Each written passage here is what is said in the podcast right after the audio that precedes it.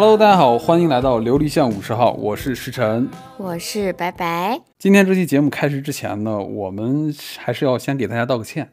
为什么呢？因为我俩消失太久了。就是在这期间，我俩去干了点什么呢？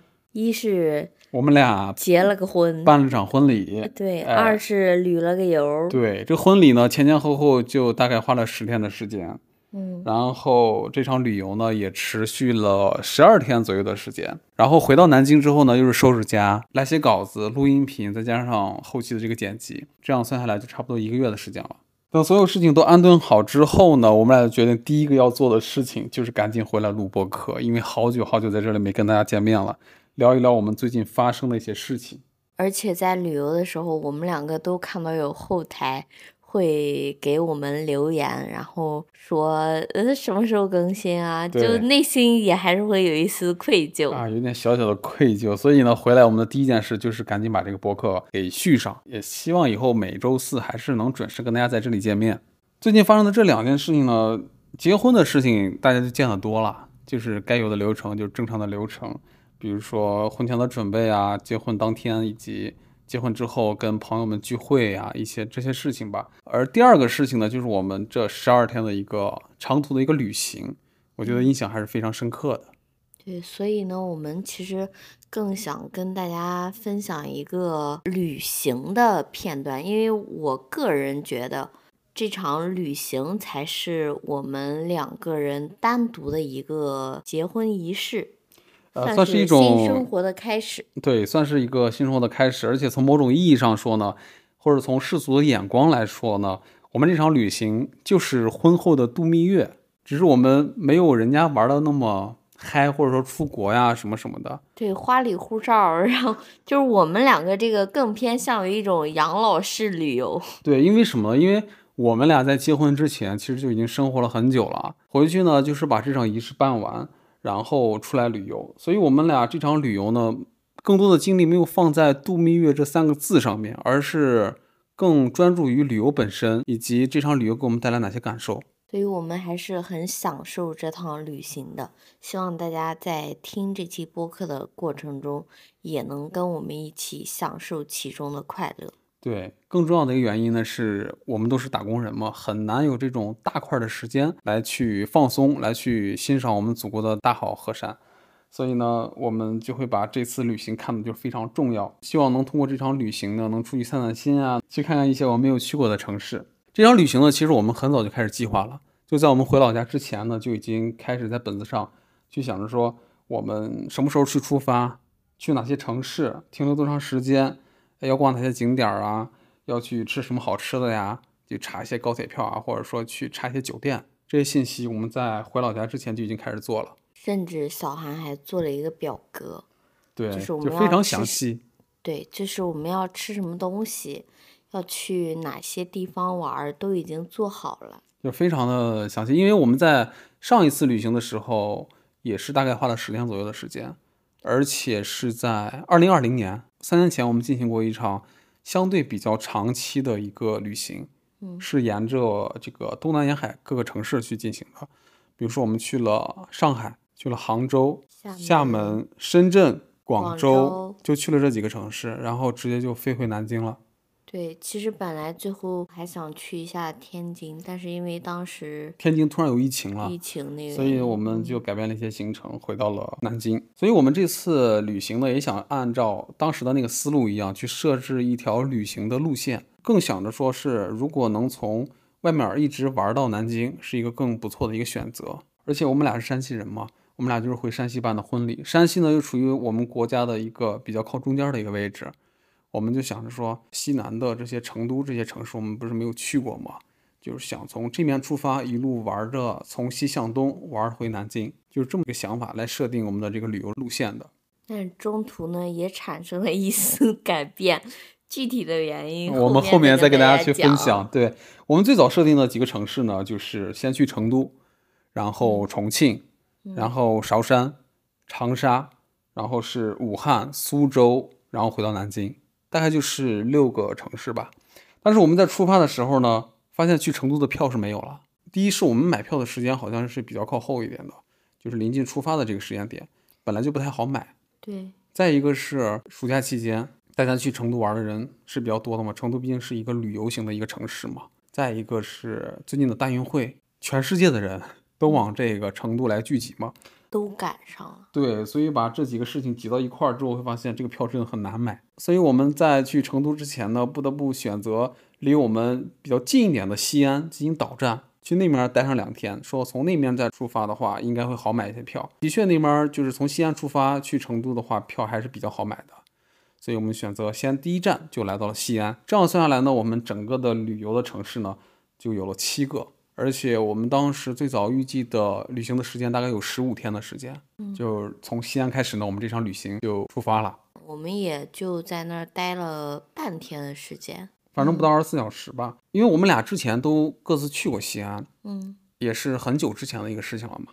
好久没去西安了，说趁这次机会稍微转一转。但是呢，我们也不会去选择说兵马俑啊，或者说是陕博这样的一个比较热门的或者传统的旅游景点。对，纯粹就是结完婚太累了，找个地方歇一歇。对，想休息一下，就是转站嘛。但是我觉得西安给我留下了一个非常深刻的一个地方，它不算是景点儿，那个地方叫做好像叫做西营厂街区。哦，就是我们晚上吃完饭以后。对，就我们那边呃那天晚上是先去老马家泡馍吃了一个晚饭，相当于是出来之后我就说我们准备是往那个大唐不夜城那边去走的。因为这两年大唐不夜城不是特别火爆嘛，我们也没有去过，想往那个方向走了。但是路边的有一个比较热闹一个地方，我们就拐进去了，发现这是一个西营的艺术街区嘛，很热闹。因为我记得是从路边的这个台阶开始，一直到最后面的那个西营博物馆，而且那个地方特别的宽阔，毕竟是一个街区嘛。这个地上铺满了类似于草地的那种地毯，就是踩上去也特别舒服。而且会给人一种非常干净的那种感觉。这面我记得有一些唱歌的呀，有一些露天电影啊，还有一些卖小东西的那种集市，各种东西都在这块儿。让我印象深的是一个特别大的那种立体的猫。像是一个雕塑，对，像是一个雕塑一样。大概有感觉有十米高。然后它是芭比粉那种颜色，就应该是打的那个光，应该是。对，就是听起来芭比粉这个颜色可能比较俗气，但是把它做成一个雕塑，然后又是猫这样一个可爱的动物，放在那个街区里面就很好看，很显眼。对，而且很有艺术氛围。毕竟外面是比如说绿树啊、蓝天呀，完了绿色的草地啊。这个整个的搭配感觉就很有艺术感觉。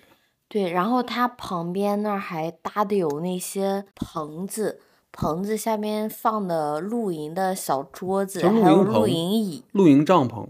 对，完了，露营帐篷有，我记得有三四个这种，就是相当于呃免费的，大家都可以去坐的一个地方。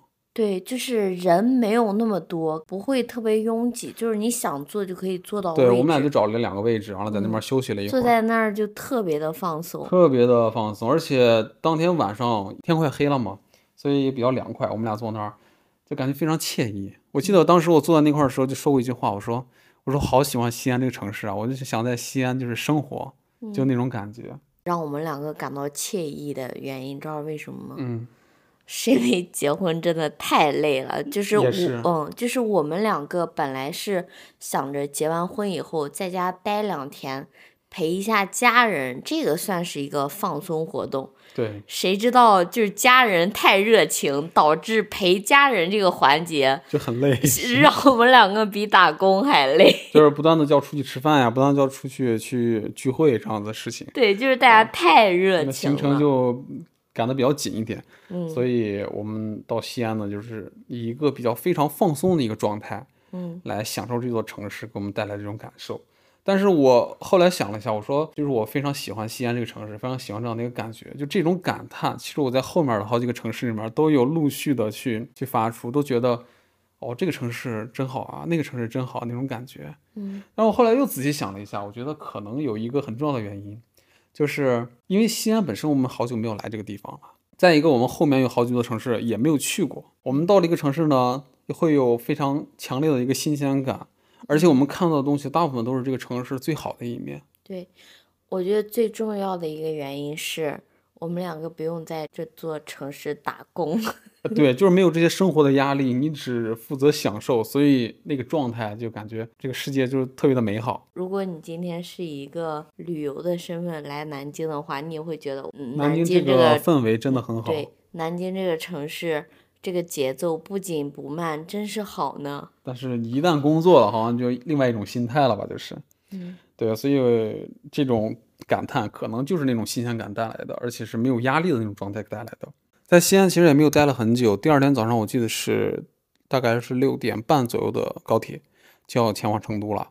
我们大早上五点就起床，约了个网约车就去高铁站，就前往成都，去我们这次旅行真正的第一站成都。落地成都第一件事必然是吃火锅。对，因为我们在就是出了成都东站之后，就打了一个车嘛，就往市里面走。市里面走，那个司机大哥也挺热情的，一路给我们介绍这个介绍那个，而且我们也能看到，就是在大街小巷呢，成都的确是一个算是美食之都吧，一路上全是火锅啊、串串呀、烧烤呀，或者类似的一些小吃啊，这些东西真的是非常非常多的。刚到了成都之后的那种。兴奋感还是比较强烈的，所以我们在酒店里收拾好之后，就决定出来先吃一顿火锅。然后我们就是就近找了一家火锅，就是我们酒店旁边那家。记得在网上看过一个分享吧，就是说在成都你要想吃一顿火锅的话，其实不用刻意的去找某一家去尝它的味道。其实，在大街小巷你随便找一家火锅，他们的味道都差不多。对，因为我们外地人也吃不出来它正宗不正宗。给我们的感觉就是一个字儿。辣辣就是特别辣，对，所以我们就找了一个酒店旁边一个可以说是非常近嘛，几乎就不到十米的一个距离，对吧？就出门就到。对，所以就在那里面，我说就在这边吃吧，反正是就我们两个人也方便。点了一个鸳鸯锅，也是全场唯一的一个鸳鸯锅，因为我当时瞟了一下，就是周围桌子上那些别人点的锅，全都是那种红辣椒，那种特看起来就特别辣的那种锅。我俩毕竟是外地人嘛，保险起见，对也。吃这个辣也比较的小心翼翼，因为我这个肚子其实不是很争气的，一旦吃了辣之后，我第二天肯定要闹肚子，所以我在吃这个辣的时候，就是那种诚惶诚恐的那种感觉。在吃这个辣之前，我先吃的是那个清汤的那个锅，然后再吃那个辣。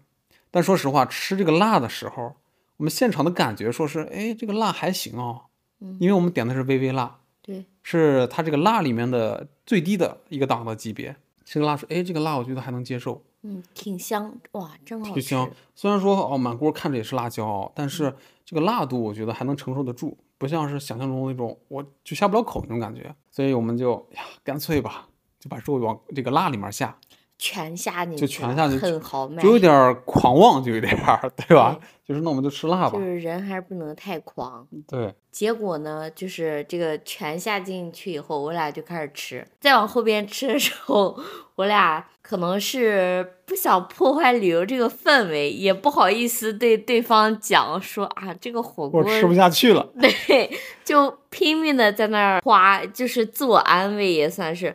还不错啦，其实也很好吃的。其实这个辣呢，和我们家自己家买的那种辣底锅其实也差不多，我感觉差不多。我没有诋毁成都火锅的这个意思啊，就是从我们这个肤浅的理解来说，也不是什么美食博主，也不是那种美食家。从这个一个人的这个胃口或者说是这个感觉来说呢，我们真的尝不出来它这个辣有什么不同，反正就是辣。对我们就是觉得辣。对，但是给我惊喜的反而是那个底料，因为我是第一次吃这种油碟，香油碟儿。嗯，以前在不管是在南京还是在哪里，其实每次吃火锅都有这种油碟儿，但是我就很抵触，我内心我就觉得这么油怎么可能好吃呢？但其实这个油还挺香的。对，但是我当时我就觉得我都来成都了，我就总得试一试吧。对，关键是人家那块儿也没有准备麻酱。人家那边就摆了一排的那个小瓶的那个香油，让你倒。然后我就试了一下，哇，尝第一口真是惊艳，很香，真的很香。那个油碟真的很香。对，但吃到后面其实有一点点，就是可能是我们是因为北方人的原因，有一点点腻，其实还是习惯那种芝麻酱那个那个底料的。对，所以我就又调了一个生抽加醋加各种乱七八糟就是在家其实平常吃的那种味道，那个，嗯。还有一个很有趣的一个情况就是，我们俩每次吃饭的时候都是吃饭前豪言壮语。我今天要吃八碗饭，就类似于这种的。对，但是吃到中间呢，就有一种心有余而力不足，吃到最后呢，就会剩那么一到两盘，就吃不下去了，真的吃不下去了。我们不是说刻意浪费啊，就是我们在吃饭之前呢也很饿，因为我们坐了一上午的高铁，然后下了车之后，我们吃饭的时候也到了一两点了，嗯，对吧？就是真的想吃很多东西，而且是火锅嘛，到了成都必须吃火锅，你就炫嘛，就炫不动。吃到后面就是哇，撑的就不对，真是我们俩真是做不了这种美食博主，因为吃两口就饱了，根本就尝不到下一顿美食的味道的时候，你就什么都吃不下去了。而且关键是这个，我吃了辣之后，第二天肚子真的很不舒服，而且在成都的这三天，直接就都不是很舒服，就是在外面的公共厕所我都是必须去逛的，比那个旅游景点还还热闹那种感觉，就是我必须去打卡那个公共厕所。其实类似我在湖南。韶山吃的那个湘菜，其实吃的时候也很好吃，也很下饭。呃，我给大家形容一下这个好吃程度。平时吃饭时辰肯定吃的会比我多，对。但是那天呢，我一人吃了四碗饭。对，白白要的米饭比我要的多，因为真的很 很下饭。我们点了三四盘菜吧，全是辣的。因为到了湖南的地界儿，也就找不出什么不辣的菜了。对，点了四四份菜，每一份菜都是辣的，都是带点辣，至少带点辣。我一样，在烧山的第二天呢，也是拉肚子。本来要去看毛主席故居的嘛，我不是在那公交站的时候，肚子闹得不行，我就赶紧找了一下附近的这个公共厕所，真的跑得超快，然后去厕所啊，解决了一下，这才舒服了。后来甚至因为成都这顿火锅，给自己立下了一个什么 flag 呢？就是以后我们来成都再也不吃火锅了，说破大天我也不吃这个火锅了。对我俩后来其实去吃了一下串串。哎，这个体验感就非常不错。对，为什么呢？因为量小啊。量你自己可以控制嘛。对，你就一样菜拿一串儿。对。然后蘸的也是那个料碟儿。味道，我个人的话，我是没有尝出来特别大的区别。对，因为它这个辣已经盖过了所有的味道了，我感觉。我们两个起码是觉得我们两个自己很适合吃串串这种模式，因为我们两个是喜欢那种吃更多样的菜。而不是同一样，同一样很大量的菜我吃不掉。嗯，就是每一样都吃一点，然后这个串串就很适合我们俩。是的，所以说说到成都的吃呢，我们既然不吃火锅，我还是有一个比较喜欢的一个吃的，就是我们第二天去吃的那个坛豆花儿这家店，我觉得我是可以接受的。虽然它也是有一点辣，但是它这个辣的程度达不到火锅的那种辣的程度，所以你吃的时候还是比较爽口的。坛豆花，他们家的招牌一个是冰醉豆花，嗯，还有一个就是豆花面，这两个招牌我们肯定是要点的。然后呢，我们两个个人还非常喜欢甜水面，甜水面，所以一定要尝一下正宗的甜水面。最后是不是还点了一个什么饺？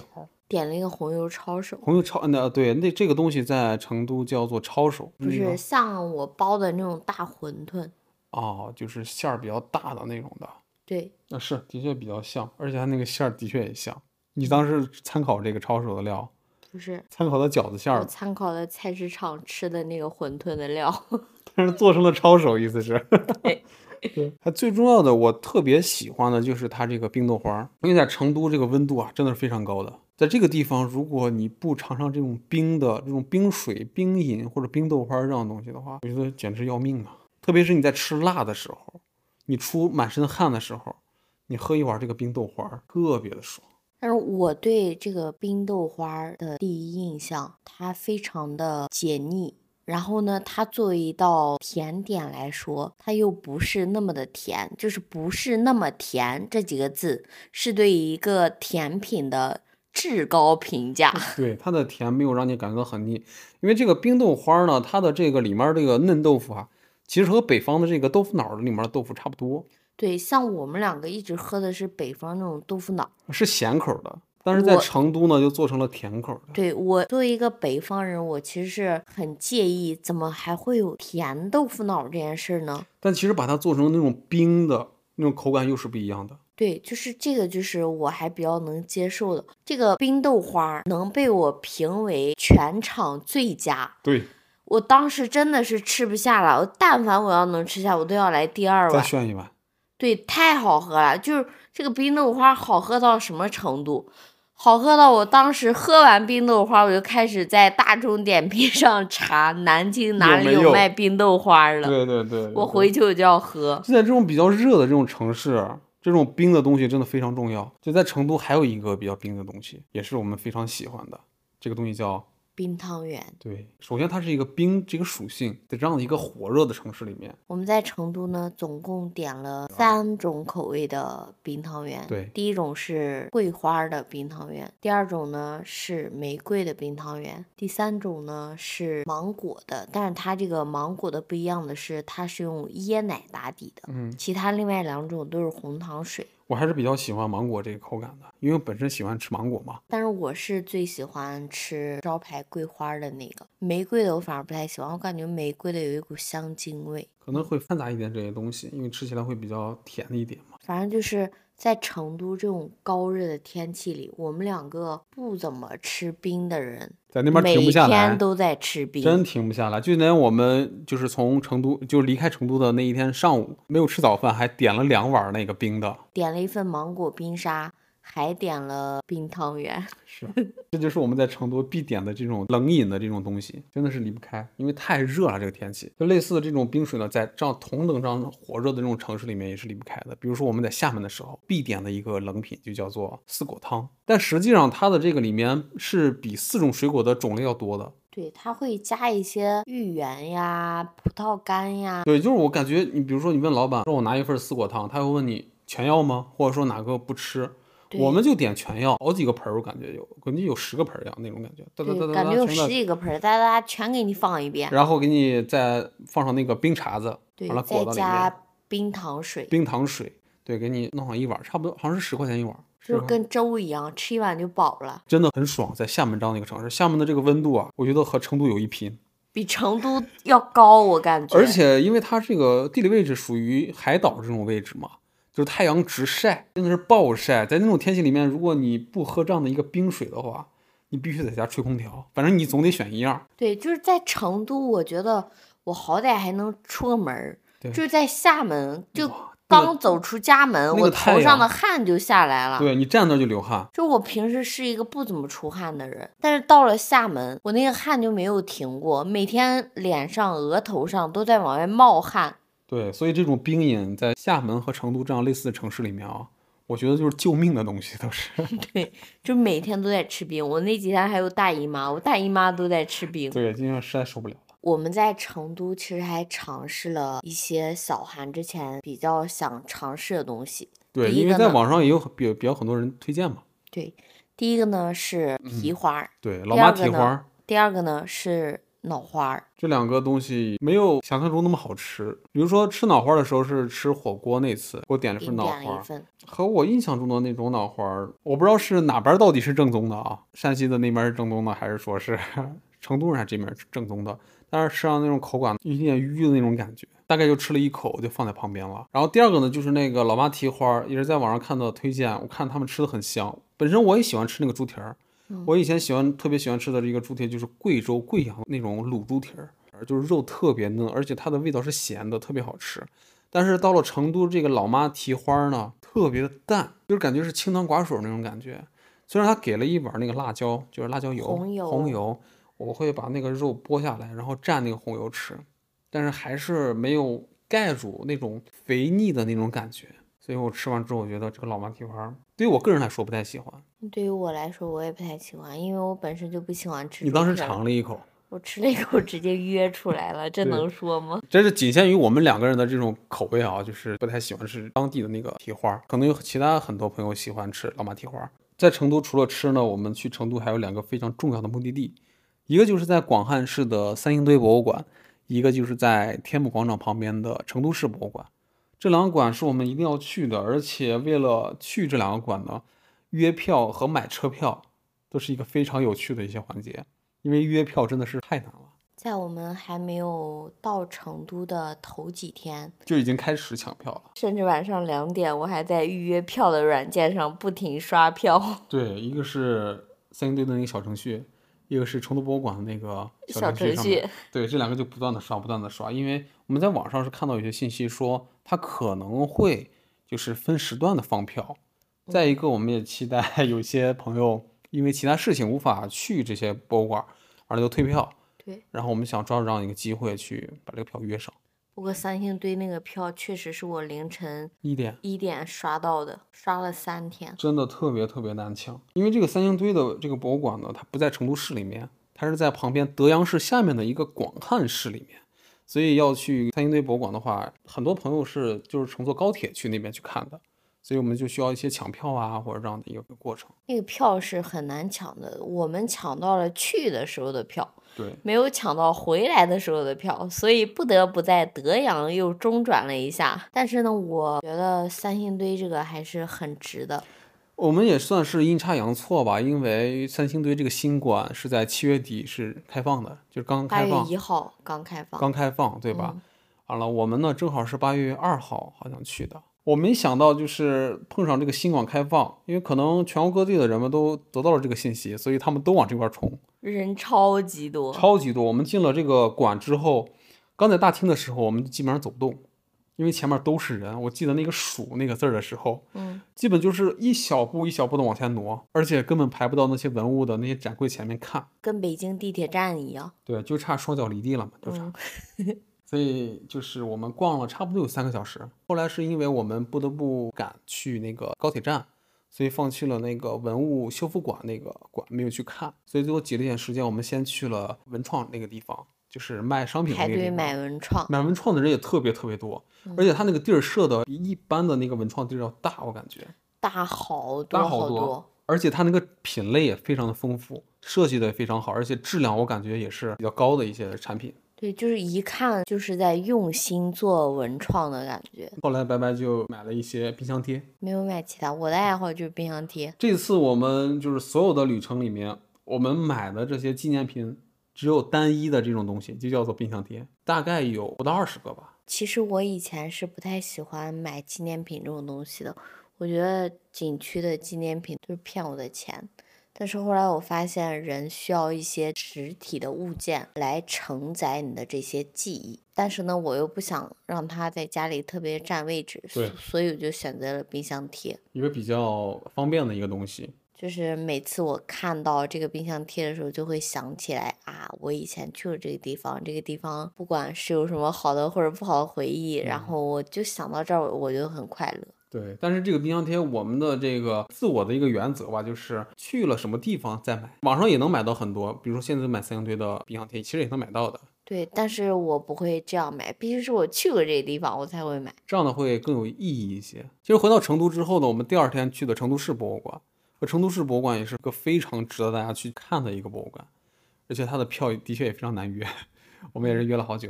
然后去到成都博物馆呢，这个地方一共是分为八个馆，我记得是。五层八个馆，然后我们两个比较幸运，还碰上了一个汉字文明的展览。汉字中国。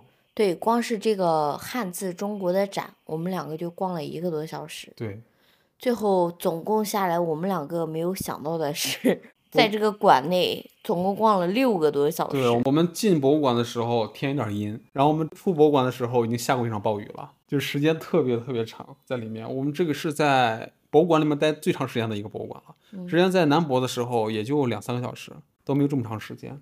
也不例外，也买了冰箱贴，其中有一个冰箱贴是火锅串串的那个样子，它是一个圆形的锅，像那个铝盆一样。对，然后有两个锅把，就是那种传统的大铝锅那种蒸锅，那种形状的锅，然后里边是摆了一些串串的，对，做的非常逼真。就是我在厦门做 BRT 的时候，被安检人员专门拿出来让看，说这是个什么东西？对，说你这是个什么？怎么圆圆的，还有俩把儿呢？对，没有意识到或者没有猜到这是一个冰箱贴这种东西。对，然后我就把我那一包冰箱贴拿出来给他看，他说：“哟，我出门还有人带一包冰箱贴。”对，特别多，特别多。因为到了厦门之后，在这边已经买了很多了。主要是我觉得在成都博物馆那个汉字中国那个展，我是觉得特别值的。嗯，因为看到了包括宋徽宗的这些真迹啊，就感觉非常的难得。最遗憾的是没有看到赵孟頫临摹的那个《兰亭集序》那个真迹，好像是我们去的时候应该是比较迟了，他已经去拿到别的地方去展览了。对，去别的地方打工了。对，就是这些文物就是一直在流动中，嗯他很难在自己属于自己的那个博物馆里面就是停留很长时间。这不得不让我想起了我们在厦门无处可去的时候去到的厦门博物馆。对，厦门市博物馆呢，它属于一个市级博物馆，相对来说比较简单一点，本身就比较简单了，但里面的很多文物呢，都拿出外界了。稍微珍贵一点的都出去打工了，然后上面给你立个牌牌，文物外界。对，我们就很遗憾，就没有看到特别多的东西。我觉得这就是大概很多这种市级或者说更小的这种博物馆的一个生存现状，就是它这个本地挖出来的一些文物呢，都会被摆在一个比如说省级的或者国家级的这些展厅里面，而它地方性的博物馆里面呢，就很难去摆这些比较珍贵的文物，就是它是留不住的。就是挺遗憾的吧。因为相对于成都市博物馆来说，厦门市博物馆就相对比较小一点，或者说相对被忽视一些吧，就那种感觉对，就是感觉有限的资源还是被拿到了更好的地方。而且这两年我发现各地的这个博物馆呀，特别是稍微有点名气的博物馆，都非常的火爆。对，比如说故宫博物院、南博陕西博博物馆、苏州博物馆。这些东西我们都没约到，约不到票的，为什么会这么火爆呢？对，我就记得前两年我们两个去南博的时候，松松快快的，租个讲解器都没有人抢，是的，根本就没有什么人去。我印象中都没有排队就进去了，然后自己就逛逛完之后出来了，但现在连票都约不上。其中一个很重要的原因呢，就是我们这次旅行的时候，可能是处于一个暑假的期间，家长带着孩子就是在各个博物馆去学习啊，去参观呀、这样的。然后还有一个，我就觉得是三年疫情把我们都逼疯了，就是我们不管去哪，我们着急要出门。对，包括我自己，我自己也是这样一个心态，因为博物馆本身是一个免费的一个场所嘛，而且像我们俩这个想法，就是说我们去到任何一个陌生的城市，首先是要先去一下当地的博物馆，因为博物馆是了解这座城市最简单而最方便的一个形式嘛。我觉得也有很多像我们这样想法的人，都一拥而上，就是挤到这样的一个博物馆里面，所以这些比较知名的博物馆里面就非常非常的拥挤，人流量特别特别大。那么我们在成都其实就待了三天的时间，差不多，该去的地方都去过了，像看熊猫啊、喝茶呀、吃火锅啊、吃串串呀吃呀、串串呀、玩路边摊呀、蛋烘糕蛋烘，糕啊这些然后什么网红小吃街，就建设路，不管好不好的，反正去看了一下反哈。正见了那个世面了，该看的基本都看了。我们就是主打一个养老式的，也不那么冲动，就是看的队很长，我们就下一家，不会在那边耗时间。但是考虑到我们俩这个吃辣的这个能力啊，真的是非常有限，而且有第二天闹肚子的这个情况出现。我们临时改变了行程，对，就决定去沿海城市去吃点清淡的。长沙我们就不去了。重庆也取消了，武汉也取消了，但是湖南的韶山呢，还是保留下来了，因为本身去韶山这个地方，这个机会就比较难得，它离成都不算特别远嘛。完了，韶山之后，我们去沿海城市。主要是我的队友还是有一个想看毛爷爷的这个愿望，所以无论如何要满足一下这个愿望。然后我们就去了厦门，就去绍兴，就去苏州，就去扬州，就这么一路，我们最后的一个行程就改变成这样子了。起码我们在这些城市吃是没有很大的一个心理负担了嘛。起码是没有辣了嘛。所以呢，下面我们就要讲讲我们的第二站韶山。韶山，对这个城市呢，唯一出名的一个名片呢，其实就是毛主席，因为他是毛主故居，对，他是毛主席的故居，这是一个最大的名片了。之前在网上一直看别人经常去，就是人山人海。在我的概念里面，这个地方其实不亚于故宫或者说天安门广场，几乎不分说是淡季或者旺季，因为不管是我们国内的人，还有世界各地的人，他们都会来这个地方，因为它毕竟是伟人的一个故居嘛，所以它本身自带流量或者自带这种号召力的。所以很多人就会来，本身是从西往东走的这样的一个机会，完了就路过韶山，那么停留一站去看一看，看看到底是一个什么样的一个场景嘛。感受一下伟人曾经生活过的地方。但是除了我们对毛爷爷的这样的一个敬仰之外呢，其实我今天想跟大家分享的更多的是一个，我想对韶山这座城市的一些不太友好的地方进行一些吐槽。就先给大家一个心理预期，就是在韶山这个地方待了整整一天一夜之后，让我唯一感到有好感的地方，竟然是我们两个住的酒店。酒店前台，回到我这个想吐槽的点上，第一点呢，就是就是在韶山的时候，我们俩就互相聊天，就是说一个城市的形象呀，其实不单单的是靠政府来去支撑，而是靠生活在这个城市的每一个人来去撑起来这个城市的形象的。像我们这种游客来到一个城市，接触到的这个城市的任何一个人，他给我们的感觉，我会把这种感觉和这座城市的名字挂起来，就是挂在一起的。我们的第一印象都是来自于这个，人的这种嗯反馈或者什么样的，就是无论是比如说许多朋友来到南京，许多朋友来到我们山西，他们接触到的人要比就是这些风景更重要的。我印象中非常深刻的一个画面呢，就是我们到了那个故居的那个景区之后呢，我们不是说买那个二十块钱那个车票的时候，不知道去哪儿买的时候，嗯，我们就去那个服务大厅去咨询嘛。对，当时旁边有两个志愿者，穿着志愿者的那种衣服，完了，我们想着就去问问他呗。嗯，然后呢，时晨就过去问说啊，那个，请问这个票要怎么买呀？去哪里买啊？怎么怎么的？当时我就看到其中有一个志愿者朝他翻了一个白眼，是真的翻了一个大大的白眼。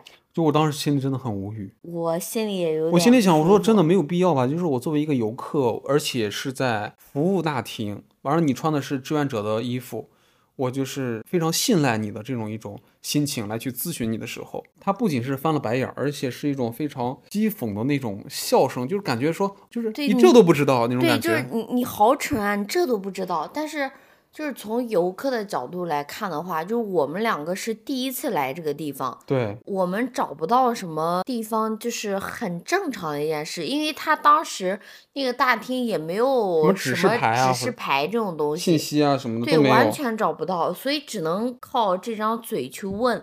对，当时就是我们俩就是一脸就懵逼那种感觉，就是我们明明是一种非常友好的态度来跟你说话，然后你却以以一种这样的态度来反馈到我们这个反应反映到我们身上嘛。我们当时也没有说啊，现场说直接去怼他或者怎么着的。但是说实话，我心里当时的确骂了一句：“你这个傻逼，就是你怎么能这样呢？你你代表的是韶山的形象啊，你的一举一动给我们外地游客会造成不好的印象的。”然后我们两个就觉得，就是反正出来玩的也没有必要闹这种不愉快，对，然后我们就自己去找了。走掉了。对，第二个吐槽点呢，就是这里的一个服务情况。按照我的这个理解啊、我觉得全中国没有比毛主席这个就是形象更有名的人了吧？就是我们提到毛主席，没有人不知道吧？至少在中国，你拥有这么好的一个名人的这样的一个背景，我觉得韶山应该把。这些服务应该做得更好一些，毕竟毛主席的故居从开馆以来到现在已经过了几十年的时间了嘛。说实话，你一定是挣到了钱的，挣到了钱，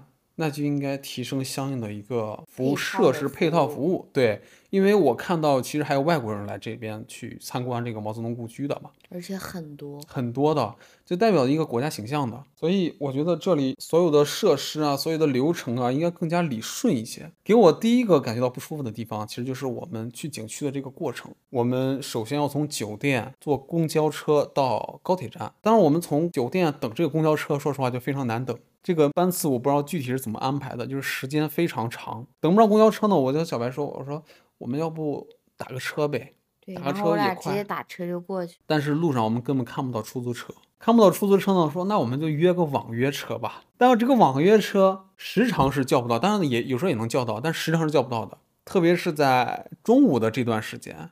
大家可能都去午休了，我们自己猜测的，可能这边司机在午休或者回家吃饭这样一个状态。最后我那个网约车不是没约到吗？就硬等硬等，把那公交车等来了，我们才去了高铁站。去了高铁站之后呢，我们还需要先花三块钱买一张，就是类似于大巴车那样的一个交通工具。我们俩坐上去之后呢，那个车还不发，说他们有他们自己固定的时间，车一上人已经满了，但是车还不发。完了就有游客就开始去抱怨嘛，就是说我们已经坐满人了，为什么不走？他们说他们有固定的发车时间。就硬等，就干等，最后就是在不断的要求下呢，终于发车了。大概过了十分钟或者十五分钟左右的时间吧，把我们先带到一个叫做游客换乘中心。到了这块儿呢，我们就下车，下车之后要先买一张一人二十块钱的一张票，这个票叫做环保车的票。然后我们就进去大厅买票，买完票之后，完了去找那个上车点。这个车又花了十分钟，把我们带到了故居的旁边的一个景区门口。然后我们两个就在思考一个问题：为什么不能把这趟车就是合并成一段路？比如说从高铁站，你直接就发到故居门口这个景区门口。对，哪怕就是多出点钱，我也愿意。对，你就把这两个价钱合并在一起，我出一次钱，你一次性把我带过去就可以了。就为什么还要折腾这么一下？就我们自己的猜测啊，可能是景区和市交通局可能有一些就是合作上的一些上的冲突。对，我们的猜测是这样子的，但实际情况呢，我们也不太了解。就总之呢，就是我作为一个游客的话，我想去看一下毛主席的这个故居，这个过程真的非常的复杂。对，就是我们在环保车上还听到导游吐槽，说是韶山是 最难来的一个地方。是的，我们背后因为当时在那辆车上有其他导游带的其他游客嘛，我们不叫偷听啊，就是他说话声音的确很大。他说就在我背后。对，他就说。我最不想来的就是韶山，因为这边太麻烦了。因为导游都在吐槽的一个景点，我觉得这个景点的服务或者说它的流程的确做的不太好。我记得我们就是到了那个故居门口的时候，下了车了，下了车还发现没有任何指示牌，我都不知道往哪里走。其实我当时为什么知道，比如说先下车往右拐怎么怎么着，是因为我看到有别的旅游团，人家那个导游举了个小旗儿是往那边走了，我说可能是往那边走。然后我们才跟着往那边走，走走走才发现哦，那块立了个牌，说前面是故居，这边是广场。它有的地方也有指示牌，但是就是你不明显，这指示牌就你看不到。还有就是我们参观故居的时候，它是不允许带包进去的，任何一个包都不可以。但是你可以带手机，可以带相机。所以我们在入口的旁边那块有一个存包处，我们存了包。存了包之后，我们就进去排队去看故居，就是绕绕这么一大圈儿。绕出来之后，我发现它绕出来。它这个路程的设计其实并没有把你引到这个存包处的附近，然后时辰就把他还有包这件事情给忘了。对，我也忘了，我是怎么想起来的呢？我看到一个小姐姐背着包，我才 忽然想到，哎，我的包还没拿，我说我们去拿包。然后我们又返回去那个存包处，又去拿这个包。它这个设计我就感觉不是特别的合理吧？其实这还没有完，我们出来之后呢，就要坐这个返程的大巴，要回高铁站嘛。按正常的这个思路来说，就是我从哪里下的车，我一般会去哪里去上车，或者说在它的附近，在它路对面去上车。我们在那边就找了半天，等了半天，就发现不是这个位置，不是这个位置。之后呢，我就找了一位大哥，我说：“大哥，这面是等那个上车地方吗？”那大哥说：“我也不知道，我也在这等的。”我就不能在这干等啊，我就在旁边，我就逮住一个保安，就问了，我说：“大哥，这个上车返程是在哪上的？”他说：“是在那个铜像后面，就在那边上车。”但实际这会儿呢，我们是从铜像往回走到就是发车点了已经。然后他告诉我们在铜像后面的时候，这时候我们又不得不从这块出发，又走回那个铜像。那个广场特别的大，我们又走回去。走到路的中间的时候，我们再看上那个特别高的一个地方，有一个什么西广场，然后再一路一路一路一路走回去，走回去。也没有找到乘车的地方，对，也仅仅是走回去了。走回去之后，也没有看到任何指示牌，说是让你在哪里坐车。我们两个又开始一路问，一路问，一路问，而且那个我记得有一个人根本就爱答不理的那样子的。最后呢，我们下去之后找了一个地方，说什么肯德基那块儿是吧？然后我们走到那块儿之后，发现那有三个字，叫做上课区。对，那三个字那个牌儿做的，估计也就我那 iPad 大，也不是特别明显。而且我看到那几个字的时候，说实话，我不知道我是不是属于他所说的这个上课区中的课，因为那块儿的车是特别多的，我不知道我该坐哪辆车的，而且。返程的那个车，他不是说一直在这等的，他是一直在跑，一直在跑。现场没有那种车的，你不知道你该上哪辆车，对的，是不是你应该上那辆车？对，然后不过最后我们在那儿等了半天，等了半天之后发现，哦，我们当时坐那辆车或者类似的那样的车过来了，过来的时候才发现就是在这块等车。然后这次韶山之旅就让我们两个得出一个结论，因为我们的父母辈的人，或者说是爷爷奶奶辈的人。对毛爷爷是非常敬仰的，所以呢，大概率他们都会想要去到韶山，然后去参观一下故居。我们两个就之后给石晨的父母立马就打了一通视频，劝退，劝退，说以后你们两个要来的话，就还是千万不要自己来，你们连路都找不到，你们招架不了这些复杂的程序。你想看毛爷爷的话，我们直接去北京吧。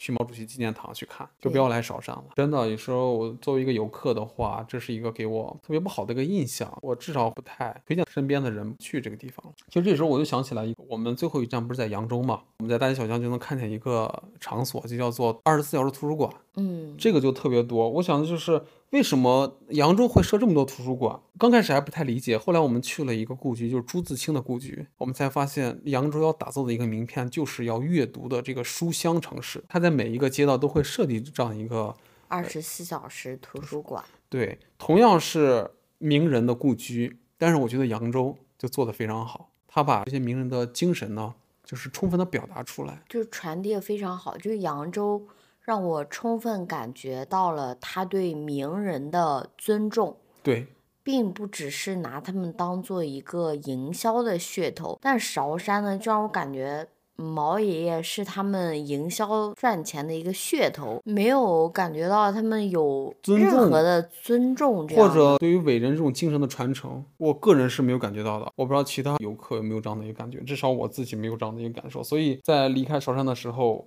我就跟白白我就感叹，我就说，我说韶山这座城市配不上毛主席这三个字，让我觉得毛爷爷就是被用来让他们赚钱而已。嗯，以后大概率我们是不会再来韶山了。就应该不会再去了，除非哪天爸想去。就啊，就不得不去了。行，那再去那也是我们陪着去，开车去，这样子的去。我们在韶山就待了一天，然后第二天呢，我们就出发去了厦门。厦门其实是我们俩第二次来了，上次来也是二零年的时候来的，对这边印象还是比较好的。毕竟它是一个沿海城市，给我的感觉是比较干净啊，天气也比较好啊，完了也比较现代化一些。这个城市给我的整体感受还是不错的。然后这次来呢，可能是因为天气太热了，给我的 感觉就是真热啊。什么都很好，就是它的温度实在太高了，而且它这边吃的不辣嘛，给我的感觉也不错。厦门给我的印象，第一个就是海，第二个呢是我们上次去厦门的时候，晚上在路边吹着风吃的一顿烧烤，对，这印象比较深。然后我看到了路上一些椰子树，就是这些我生活里很少见到的植物，对这种风景和我们南京至少不太一样嘛。所以我对它印象就非常好。这次去了，我就还想再感受一下那个氛围。然后我俩当天晚上其实也找了一家路边摊的东北店烧烤。对，但因为太热了，我们还是坐在里面了。对这件事情让我挺失望的，我就是想坐在室外吃烧烤。其实说到吃呢，就是我们刚才说到厦门的这个四果汤，在厦门来说是一个非常重要的饮品，因为它是冰水嘛，对于这种降温呀特别有用。还有一个特别好吃的就是姜母鸭，因为我们两个生活在南京，南京是一个鸭子游不出长江的一个地方。按道理说，我们两个应该是不缺鸭子吃的，但这种姜片儿这种鸭子我还没吃过，还是头一次。对我还是第一次听说，说实嗯话，。我们两个还是当早饭吃的，但，是呢，一点都不腻。我这边也非常推荐这家店，这嗯家店是在厦门打工的河南的出租车车司司机大哥推荐的推荐的，对叫做王建国姜母鸭。对，王建国正宗灌口姜母鸭，这个我还专门查了一下，为什么？嗯因为它真的很好吃。再一个，这个王建国这三个字儿呢，就是那个李雪琴那个王建国，嗯，那三个字儿就一模一样的。那大家如果想去厦门尝一下的话，就找这家吃，我觉得应该不会踩雷的。如果你是自己一个人吃的话，就直接买半份就好。半份是四十块钱，嗯，整鸭是八十，对。他也半份卖的。如果人多的话，就买一整只。就是他家没有坐的地方，你买上你得提着走。我们那天就是提了半份儿，找了一个小笼包店，在那边点了人家两笼包子，坐那儿吃完了姜母鸭。因为南京的鸭子就是盐水鸭和烤鸭，用姜片儿炖出来的那种鸭子，是吧？就卤出来的，卤出来的应该是特别香。就会很入味。最重要的是，我觉得这家店呢，它不是景区的店，它是路边儿那种，比如说爷爷奶奶都会买的那种店。而且就是，我是觉得这个姜母鸭没有那么冲，它和那个肉它有点甜甜的那种感觉。它里面估计还加了其他料，咱们不知道而已。我觉得这个鸭子特别适合晚上的时候在家小酌一杯，点上半份儿，但是因为我俩不太喝酒，所以就是配的小笼包吃的。还有一个地方呢，是我们上次来厦门没有去的地方，就是第八市嗯场。对第八市场现在其实已经成为了一个比较网红的一个地方，但是我们两个不死心，还是想去逛一逛。就因为我基本上在那边看不到什么卖菜的，也有，但是不多，卖海鲜的其实比较多，基本都是海鲜。嗯，但是你说菜市场应该很多其他的应该是，对，但是我们两个又不太喜欢吃海鲜。而且我不太喜欢那种站在店门口张罗你啊，你过来吃啊，怎么怎么，我们家什么什么好吃的呢？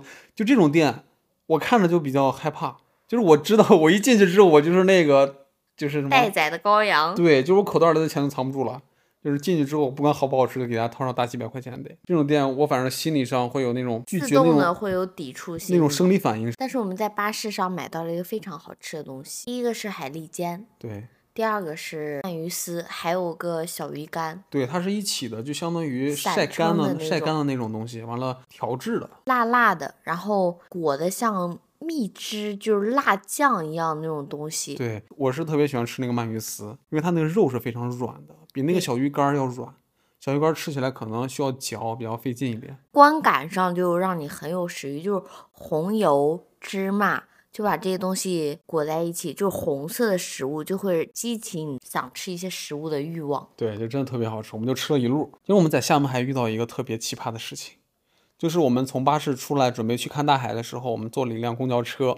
这辆公交车上面呢，我碰到了一个之前在新闻里一直遇到的事情，就是有乘客真的在抢司机的方向盘。因为有一站他好像自己没有下去，他就埋怨司机没有等他。其实好长时间都走了好一截了，他才开始说这个事情，说哎呀，我就是好像没有下车那种感觉。对，而且我们的上一站司机是停了车的，但是他自己没有下车，对，然后他就不停的在埋怨司机，并且要求司机立马停车。司机没有到站的话，他是不可以停车的对，的。其实这个站外停车是一个非常危险的事情，因为比如说在站内的话，就包括电动车啊，包括汽车啊，都会礼让的，至少速度会非常慢的，乘客下车的时候会非常安全的。但是你在路中间去下车的话，其实是非常危险的。但凡出点事的话，都需要这个司机来承担法律责任的。所以一般情况下，司机不会在站与站之间的这些路中段去停车的。但这个乘客就必须停车。刚开始我听见那个乘客就在打这个司机的胳膊，就啪啪啪这样打司机胳膊。对我俩坐在最后一排都能听到声。刚开始就是这个车上的乘客其实还没有特别大的反应，因为都在观察嘛，就是说这个女的要干嘛。但是发现这个女的更进一步，准备抢司机的方向盘了，那车有点晃，然后旁边那个乘客就赶紧就说你要干嘛？大声的呵斥这个女生嘛，就是你这样做非常危险嘛，就是我们要报警，怎么怎么着的。现在情况不妙呢，这个司机也是停下车了，只是没有开这个车门，因为开车门对他来说是不允许的嘛。但是那个乘客还是不依不饶的去骂这个司机，最后还是在所有乘客的这个压力下吧，这个女生没有再做其他过分的行为了。然后在下一站好像就默默的下车了，应该是这个真的我们在新闻里在新闻里见过。完了，那天在厦门的时候，亲身经历了一次。真的，如果真出现一个事情的话，我觉得还挺倒霉的，因为本身大家都是来旅游的，然后碰上这样一个交通事故，真的很不值得。而且当时那个女生在晃司机的方向盘的时候，我们那个车是会来回摆的，都摆出车道了。任何一个情况的话，我觉得还是需要更多的人站出来来制止这样的一个情况，真的非常危险。万一出一个交通事故呢，损失的都是每一个人原本的这个时间安排，甚至付出生命的这样一个代价，真的非常危险。离开厦门呢，我们就开始北上了，基本上这个温度呢，就慢慢的就会要降低一点了，而且更加凉爽一些了。第一站呢，我们就来到了浙江的绍兴市，因为我们当时就是想来绍兴看一看，毕竟是鲁迅的一个故乡嘛。鲁迅的这种文章里面经常看到他提到那些，就是小桥流水呀、这些青石板路啊这些东西，所以我们就选择在绍兴停一站，来看看这面的风景。绍兴这个城市不是很大，还有一个感觉就是这个城市非常的安静，而且是小城的感觉。因为本身我们住的那个酒店呢，旁边就是那个蔡元培的故居，故居还有一个是蔡元培的广场，非常的静谧，而且有很强烈的这个文化气息。但是绍兴最大的一个文化名片，这里有鲁迅的故居，有他写到的《孔乙己》，还有那篇文章里面提到的咸亨酒店。对，我是看那《孔乙己》文章里面说，鲁迅从小不是也在这边干过工嘛，嗯所以也是非常著名的一些场所吧，各种东西都有这种鲁迅的影子。我记得在那个鲁迅故居那条巷子，我们去排队的时候，我们几乎已经排到了街面上了，很多都是家长带着孩子来鲁迅的这个故居。嗯，就可能是刚学完鲁迅的文章，就带他们过来看一看百草园和三味书。对，其实我们小时候学的文章里面，基本上也就是这几个比较著名的景点。我们嗯后来不是也去了那个百草园了吗？对吧？就是在他文章里面写是说，他之前也在这边玩耍嘛。虽然说鲁迅后半生基本都在北京嘛，我想北京不是也应该有一个鲁迅的故居嘛，相当于是大部分鲁迅的小说里面所写的场景还是绍兴这个地方。所以如果想了解鲁迅或者想更接近鲁迅他所描述的那些场景的话，我觉得绍兴是不能错过的一站吧。本身当然这个鲁迅故居也是需要预约的，当然它相对来说还是特别好约的，相对来说比较它好约，现场还有放票。至少能约上。也是这次逛了鲁迅故居呢，我回来之后不是前一阵刚买了这个鲁迅全集嘛，嗯，然后回来之后赶紧把那个《呐喊》那一集拿出来之后，看了里面的，比如说《狂人日记》啊、《昆音集》啊或者《药》啊这些文章，仔细的读了一遍，这种感觉还是不一样的。而且之前看过那个《觉醒年代》那个片子嘛，里面不是也有鲁迅吗？就这样子的话，鲁迅那个形象就更加的就是生动，更加就是深入人心那种感觉。所以我在当时离开绍兴的时候呢，我发了条微博，我就说我从我自己这个浅薄的这个角度来说哈，我说我说我们一生应该读三本书，第一本书呢就是我们的传统文化，就是《论语》要读一下；第二本书呢是毛泽东选集；第三本书呢就是鲁迅全集。我觉得这三本书基本就涵盖了我们一生要去了解的历史啊、人生哲理啊，还有生活的方式啊，基本都涵盖在里面了。所以这三本书我是推荐大家有机会的话去读一读，应该有所收获。对，就是我在这边给大家友情提醒一下，鲁迅全集不是他说的第三本书，它是一套书，一二三，十八本大概有嗯十八本书，它是一套书。当然了，毛泽东 选集也是特别多卷，就是这几个人的书需要读一下。对我还在鲁迅故居那边有一个刚出故居的文创店，嗯，叫阿 Q 的文创店，对对对应该是叫这个名字。买了个冰箱贴，买了一个鲁迅的大头冰箱贴。对，这个在网上好像很火，那个形象。我在绍兴印象比较深的反而是吃的黄酒棒冰，还有一个黄酒单品是黄酒布丁。我们先说这个黄酒棒冰，嗯。黄酒棒冰呢，它是一个拿黄色的纸包着的一个那个棒 冰，棒冰，它有一点点的黄酒味，然后剩下其实还是奶味比较重，所以所以我觉得就不能喝酒的人也是可以吃。就黄酒棒冰没有什么怪味，它真的是很香浓的牛奶味，我感觉它那个酒精味儿几乎是没有的。对，几乎是没有的，但是能尝到一丢丢的酒香味。丢丢，然后五块钱一支，我觉得这个价格也还可以。还可以吧，嗯尝个新鲜也好啊，或者说在那种比较炎热的天气里面吃上这样一个比较爽口的冰糕也挺好。它的这个奶香程度，就是这个浓郁程度，让我想到了我小时候吃的那种小布丁，不是现在这种小布丁，就小时候的小布丁吃的那个奶香味儿还是很浓郁的。奶真的是比较多的，比较纯粹的那个长。大以后就不浓郁了，但是这个黄酒棒冰让我吃到了那种奶香味儿特别重的口感，区别就在于它是有一点黄酒的味道的。就是非常有特色吧。然后第二个黄酒单品就是我们在寻宝记吃的一嗯个黄酒布丁，这个呢黄酒味就会浓一点，对，就在原本的牛奶布丁的基础上，它应该是浇的那个汁加了一些黄酒，是加那个汁儿的作用，还是说是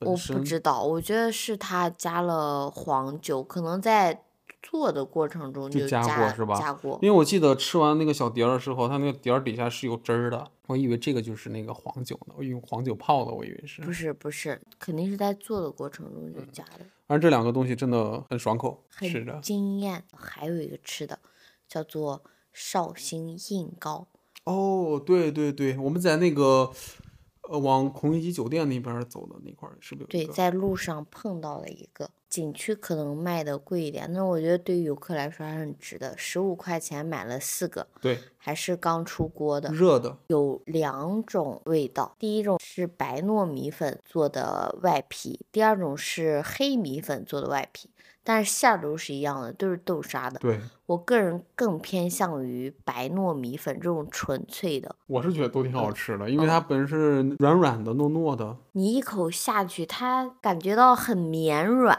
然后豆沙进到嘴里又甜甜的。关键是它这个外面的这个相当于裹着它这个面面团儿吧，相当于说是做的非常细。对，就是它和里边的豆沙融合的很好，就是你单吃豆沙会觉得很甜，单吃外边的呢就会觉得有点过分扎实，会单调一点。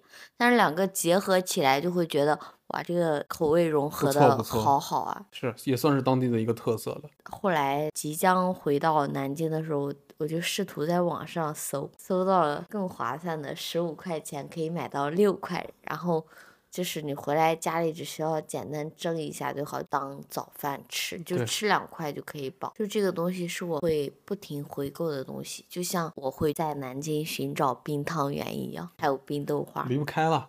对，离不开了，就是会出现在我生活里的东西。接下来呢，下一站呢，我们就继续北上，就来到了苏州市，就也算是正式的进入到江苏了，离我们南京又近了一些了。到了苏州呢，说实话，已经是我们玩的第十天了吧，好像是。这时候就有点累了，其实。本身定好了一个苏州园林的行程，对，本来要去拙政园的，嗯也买了票了。但是当天晚上我就问石晨，我说你是真的想去吗？然后他没有回答我，我觉得他可能是不好意思吧。然后我就告诉他，反正我是不想去的，我累了。然后我就又问他，我说你是不是以前都去过三遍了？他说是，就是他以前已经陪他的妈妈、他的朋友对，去过三次了，就是他再去其实也没有什么必要。然后我又玩的很累了，然后特别热，我觉得这种天气逛园子也没啥意思，我就说，要不我们就别去了，我就把票退了。呃，当然拙政园是一个非常漂亮的一个园子啊，但是本身我们当天也非常累了，累了呢就先取消，以后再说。对，就是我俩玩到这儿，实在玩不动了。我们两个甚至开始悟出了一些人生哲理，就是人还是要有一些工作的，对，不能一天到晚的玩儿，真对玩不动，真受不了。真玩不动，可能我们两个天生就是那种贱命，就要工作，就要在家。工作，就得当牛做马的工作。对，所以在苏州我们也没有去什么地方，唯一去的地方就是诚品书店去转了一下。因为诚品书店还算是一个比较有特点的一个书店吧，它的文创产品呀，还有它的整个的这个书店的设计啊，都是比较有特色的嘛，所以就只转了一下这个地方。他们的东西好贵啊，他们东西真的好贵啊，就是他们的文具比无印良品的要贵多了，嗯是吧？要翻倍的贵了，所以最后也没买什么，就买了一个软糖。在去苏州之前，我其实对苏州感兴趣的还有一个东西，就是苏州的面条。因为我本身还是比较关注吃的一个人，苏州的面条呢是那种偏甜的面条，对对对，我就觉得去苏州一定要吃一次。当时也是就是刚到酒店嘛，就选择了一个就近的面馆儿。我觉得面条既然是苏州的代表，然后呢，它应该一般面馆都不会做的特别离谱。对，就味道应该也差不多对，就。选了一个离酒店比较近的，叫做东吴面馆。我给石晨点的浇头是爆鳝丝，好像是叫这个名字吧。我给我自己点了一个面筋的浇头，素面筋，面汤底是红汤面，它的面味道是有点偏甜的，然后它的面条呢，跟南京或者是跟我们北方相比呢，是那种特别特别细的面条。对，它非常细。你看起来没有什么吃头，但吃到嘴里的滋味略有一点点甜味，但是又不至于那么甜。甜味儿的面，说实话，在南方是比较普遍的，但是在北方来说，咸口的还是比较多嘛，嗯，所以吃个甜口的也比较新鲜一些。而且它那个浇头也比较丰富，我们只是点了其中两个味道而已。就如果你是能够接受甜的食物的，就建议还是有机会到苏州的话，就是还可以尝一下。它那个面还是比较有特色的，跟北方的面条是不太一样的。现在网上不是有很多那种比较网红的浇头吗？比如说什么蟹黄兔油，应该是叫这个名字吧。还有加一些什么其他的什么虾仁呀、什么那些浇头比较多。然后我们两个就选的，尤其是那个鳝丝，我查了一下，应该是当地人吃的比较多的，因为在那家哦店好像是招牌。哦，呃对，是招牌，我就觉得点一个这种吃应该也不错。就。如果实在吃不了甜的话，就还是不要试。那天下午我们从诚品书店出来的话，又去了它的关前街转了转。但说实话，各地的商业街也差不多，一条街就是什么小吃都有，全国各地的小吃都有，所以也没什么太大的逛的冲动了。我们俩就决定去看个电影。看了《孤注一掷》，对，《孤注一掷》是当天上映的嘛，所以我们俩决定在这个附近的一个影院，顺道就看了它。看了它，我我发现这个电影真的拍得很真实。就起码它教育意义是有的。对，就是它的警示意义还是比较大的嘛。而且我感觉这个电影的后遗症还是比较强烈的，因为那天晚上我们看完之后回家，因为我们那个酒店是比较偏一点的，就是我们订的那个酒店好像在苏州工业园区那个方向，好像是，对，就人比较少一点。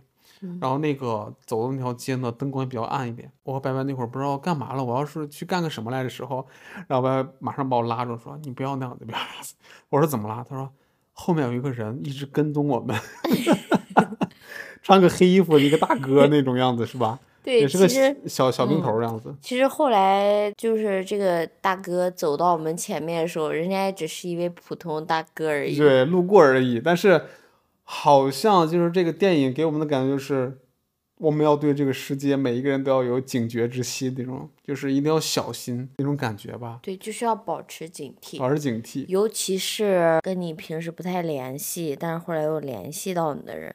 像我之前就吃过一次亏，就是我的高中同学借了我的钱，就骗了我的钱，相当于是，然后就不还。到现在都没有还完。我还停留在对他高中的那个我们非常好的那个印象的时候。其实人是会变的嘛，所以我们看完这个孤注一掷之后，心里还是有一点复杂的一种这个心情的，因为他拍的我觉得还是挺真实的嘛，所以给人带来的这些想法就比较多一些。对，就千万不要自以为自己很聪明。是的，所以在这里面，我就还是推荐大家有时间去看一下这个电影。希望看完之后给身边更多的人去宣传。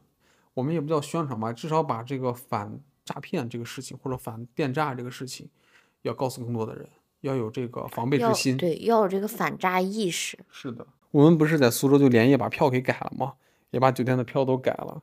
然后第二天上午就懒得出去了，因为天天都吃这种所谓的大鱼大肉这些油腻的东西，我们俩就干脆点了点外卖，点了个盒饭，就是那种大米菜，就是大家打工平时点的最朴素的那种鸡排饭。但是那种饭现在发现吃的好香啊，那种饭对吧？比外面那些所谓的特色菜要好吃的多。对我俩就在酒店吃了这顿饭，然后又进行了一番感叹。还是平静的生活比较美好，不想继续折腾了。但是呢，我们还有最后一站，就是扬州，这个也是最早就设定的，而且一直没有改的一一站，就是想去扬州泡个澡，因为这是最后一站了嘛，就要回南京了，就想好好的放松一下。对，决定去扬州泡个澡，其实扬州最出名的其实是扬州搓澡、搓背。搓背、搓澡，但是我是一个身体上比较敏感的人，就是不希望别人就是动不动，特别是陌生的人碰我的身体嘛。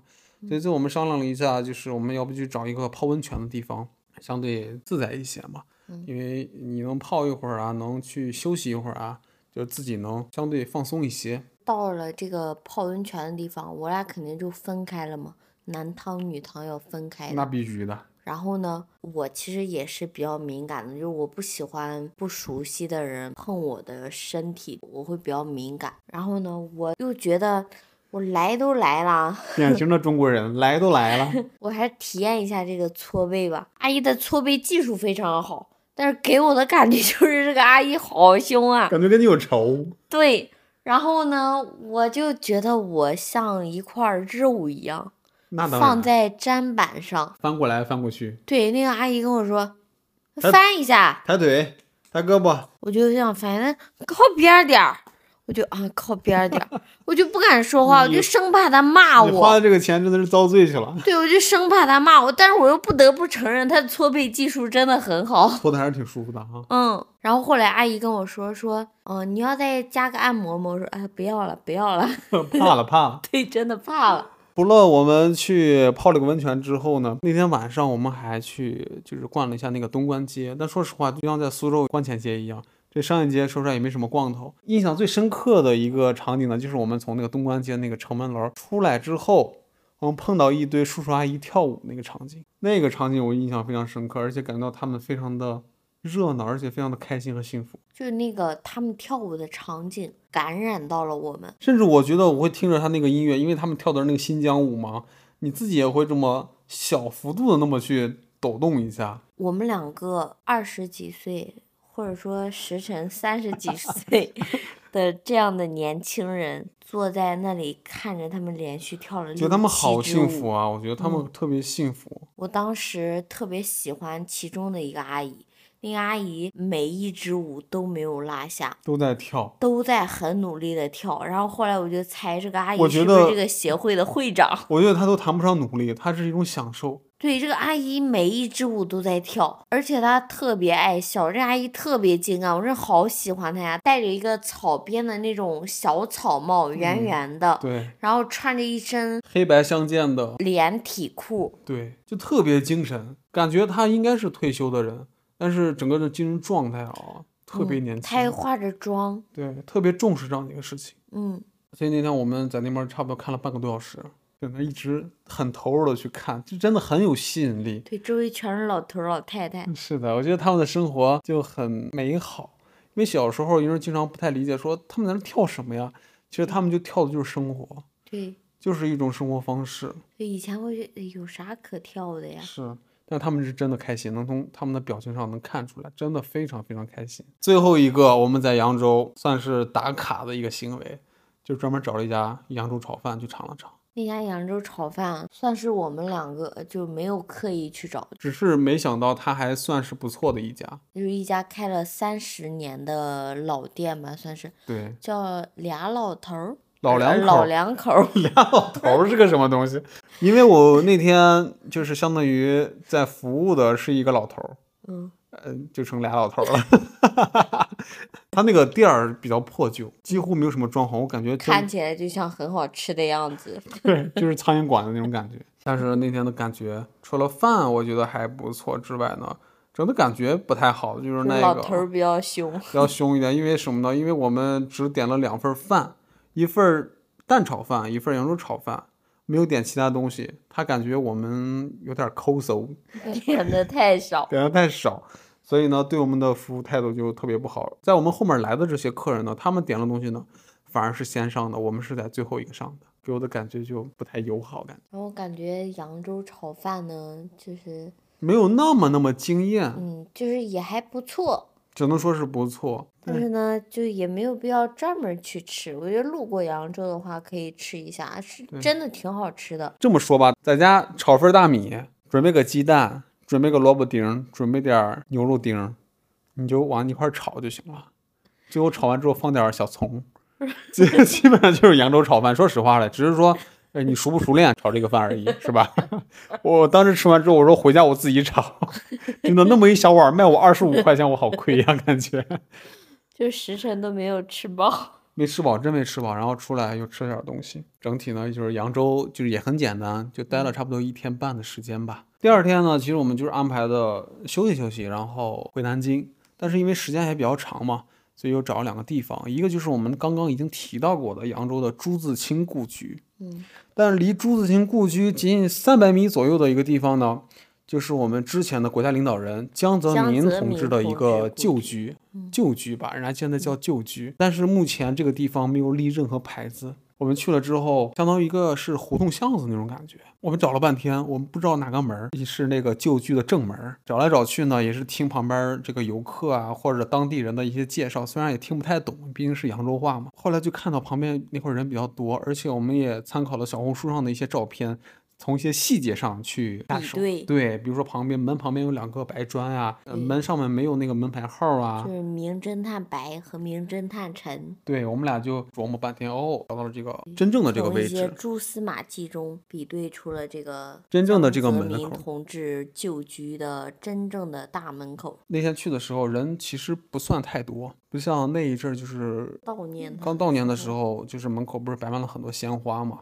这时候就是当然了，就是已经就是没有什么东西了，而人也比较少。再一个是现在是不可能进去的，嗯，就是只能在门口去转一转，照照相，留个纪念，只能是这样的一个。我觉得比较有意思的是，当时我们在门口碰到那个不会说话的那个爷爷，他就是非常热心的去指导我们该怎么留念呀，该怎么拍照片呀，该怎么摆动作呀，哇，根本就停不下来，真的，我都有点不太好意思了。非常热心，可能他见的人比较多，人家怎么拍怎么拍，完了他见我们两个拿个相机怎么着的，他觉得，哎，你们俩是不是来摄影的？觉得这个爷爷还挺真诚的，他就是看见你拿着相机，应该是觉得你是专门拿相机来拍的，看见你应该是外地游客啊，对，就是想给你留一个好印象，对，然后想让你拍更多一点的照片回去，对。然后他甚至还主动帮我们两个拍了照，对，他还帮我们拍照，我们也没提什么要求，就是，对，呃非常热心吧。啊，扬州呢本身待的时间也不长，一天半，晚上呢我们就坐车就吭哧吭哧回南京了。那时候的心情还是一种回家的感觉。想着哎，家里还有个猫呢。整体来说呢，我觉得这次旅行感觉整体还是不错的，虽然是有一些疲惫，但是我会感觉到我们国家真的很大，从南到北，从东到西，就是无论你是吃的东西啊、看的东西啊、城市的风格啊，完全是不一样的。就感觉在国内也能玩的很好。因为我们国家的地理文化太丰富了，就比如说我现在能想起一点，就是我们在成都博物馆看到的一些雕塑，就那些雕塑全都是乐呵呵的，这就代表了当地的成都这种城市的这种文化或者生活状态。从古至今都是笑哈哈对，对待生活的态度，就是该吃吃，该喝喝，该工作工作，就非常的安逸，非常的放松的一对，就是种状态。能平衡的很好。但是相比之下，我们在厦门市博物馆看到东西就没有那样子非常的惬意了。都是一些兵器呀，战争啊，嗯，战争呀，对这方面就比较多对，就感觉厦门这个城市从明代开始过得比较苦一些。对，因为它这个地理位置决定了它这个城市的使命或者义务是不同的。对，就是它的使命感比较重一点，它需要承担一些历史责任。它更多的就是说要去抵御外族侵略呀，对吧？嗯不断的应对一些海外的这种挑战呀，对，所以不断的嗯去、去打仗啊这些事情。对，就是到那个时代，我们这个民族是一个在世界地位上相对来讲就呈现一个下滑的这个状态嘛。所以就是说，西南的成都和东南的厦门，虽然我们是一个国家，但是它完全两种的一个历史文化，嗯对，吧？就很不同。而且呢，我会发现，比如说我们在四川、在湖南吃的东西都比较火辣一些东西，嗯，但是在绍兴啊、苏州啊、扬州啊就吃的比较清淡啊，或者吃到比较甜口啊。甜。对呀、这就是饮食上的一个非常不同的地方，而且在气温上、温度上又有所不同。就是我们游的这个路线呢，几乎就是有南北之分，有东西之分，会给我们集中的一段时间带来不同的一种感受。我以前还会抱怨南京好热呀，南京好热呀。在厦门待了两天之后，我再也不会抱怨南京热了，凉快，非常凉 快，真的非常快。凉快了。而且因为我们就是从南到北，从东到西这样的城市游完之后，心里会不自觉的去对比，或者说去比较，找寻就是说自己更适合哪些地方去生活。比如说，我们更适合在江南这个方向、这个地区去生活。对，就哪怕我们的 老家是在山西山西，目前来说，嗯，更偏向于喜欢生活在江南地区。从饮食口味，或者说是从气候上来讲，更嗯我们舒服一些两个都会觉得在这里待着更舒服。就当然这个是个人感受，就每个人感受还是不一样的。所以整体下来，我觉得这次旅行还是不错的。还有一个感受，我想跟大家分享一下，就是说我在这次旅行呢，就是路过了好几座城市嘛，而且在这个过程当中，从西安开始，我就会不断的说说这个城市真好，或者这个城市真舒服。嗯，但是呢，你比来比去，比来比去会发现，还是自己家最舒服。对，还是自己日常生活的这个地方最好了。就像我们经常说的那句话，就是“金窝银窝不如自己的狗窝”，就是它再好，也是我们短暂的停留看到的这个东西的好，而不是我们长时间生活真的发现这个地方好。像我们两个这种，就还是得有一些规律的日常动作。大家可能看起来说啊，你看这两个人花了十几天的时间啊，这么长时间去玩儿，挺爽的哈。嗯，但实际上这个过程有多累，只有我们两个人知道。我发现旅行是一个不断找寻自我的一个过程，就是会让你更清楚的认识到你自己更喜欢哪种生活，你自己更想要什么样的生活。对你自己适合什么样的生活，这个都是在旅途中发现的。对比如说，我们就习惯这种规律的、平静的，为自己未来去奋斗，或者说去努力的这样的一个生活，而不是一直在玩耍、一直在享乐、一直在奔波。这样的生活方式好像不太适合我们两个人。就是我们两个以后玩的话，可能更偏向于安排一次短途出游那种。三天到五天，我觉得就足够了，不敢超过一个礼拜，甚至十天，根本就不要再想了。对，十天这种就玩不动了，真玩不动了。玩不动，你说实话我玩不动。我玩过最长的一段时间，应该就是走川藏线的时候，那次也比较长半个月。我们这次本身的旅行安排就是杨老师的旅行，嗯，本身就没有特种兵那么累，但就是这样的一个节奏，我们也感觉到非常的疲惫了。我十八岁也很能玩的。对，所以我就是在这个过程中玩儿的过程中呢，就非常想念回家，非常想念我的床，非常想念家里的饭。从扬州回南京那种心情啊，就是和逃难一样，说赶紧回家了，我终于回到家那种感觉。对，我忽然想到石晨有一次在高铁上还是在酒店跟我说的，他说：“小白，你知道我现在最想吃啥吗？”我说：“什么呀？”他说：“特别想吃每天中午你给我做的那口大米饭和那两道菜。对，那个菜比外面的大鱼大肉可香多了。以上呢就是我们俩这次旅行的情况和一些感受了。不知道你听了这些内容之后，更喜欢哪座城市呢？或者说有没有能从我们这个旅行当中找到自己适合的一种生活方式呢？但无论如何呢，我看了一路收获的确很多。这期播客我觉得我们录的时间也非常长了，最后剪出来的时间估计也不会特别短。我们还其实还有很多感想想跟大家分享，以后有机会再慢慢的通过播客的形式或者这种文章的形式跟大家去慢慢分享吧。也希望大家有时间呢，可以安排一下三到五天的这样一个短途旅行，放松一下自己这个生活或者是工作上的一个压力。但一定要记得这个时间一定不要太久，因为可能你会非常的累。可能两天也是够的。对，一个周末的短途旅行也是非常幸福的。总之呢，也非常希望大家能在自己的生活里面找到属于自己的一个生活状态或者生活方式，过上自己一个比较舒适的一个生活状态。这期播客到这里就要结束了，非常感谢你能听到这里。今天呢还是周四，还是我们的更新日感谢大家的一直守候话不多说我们就下期再见拜拜。拜拜。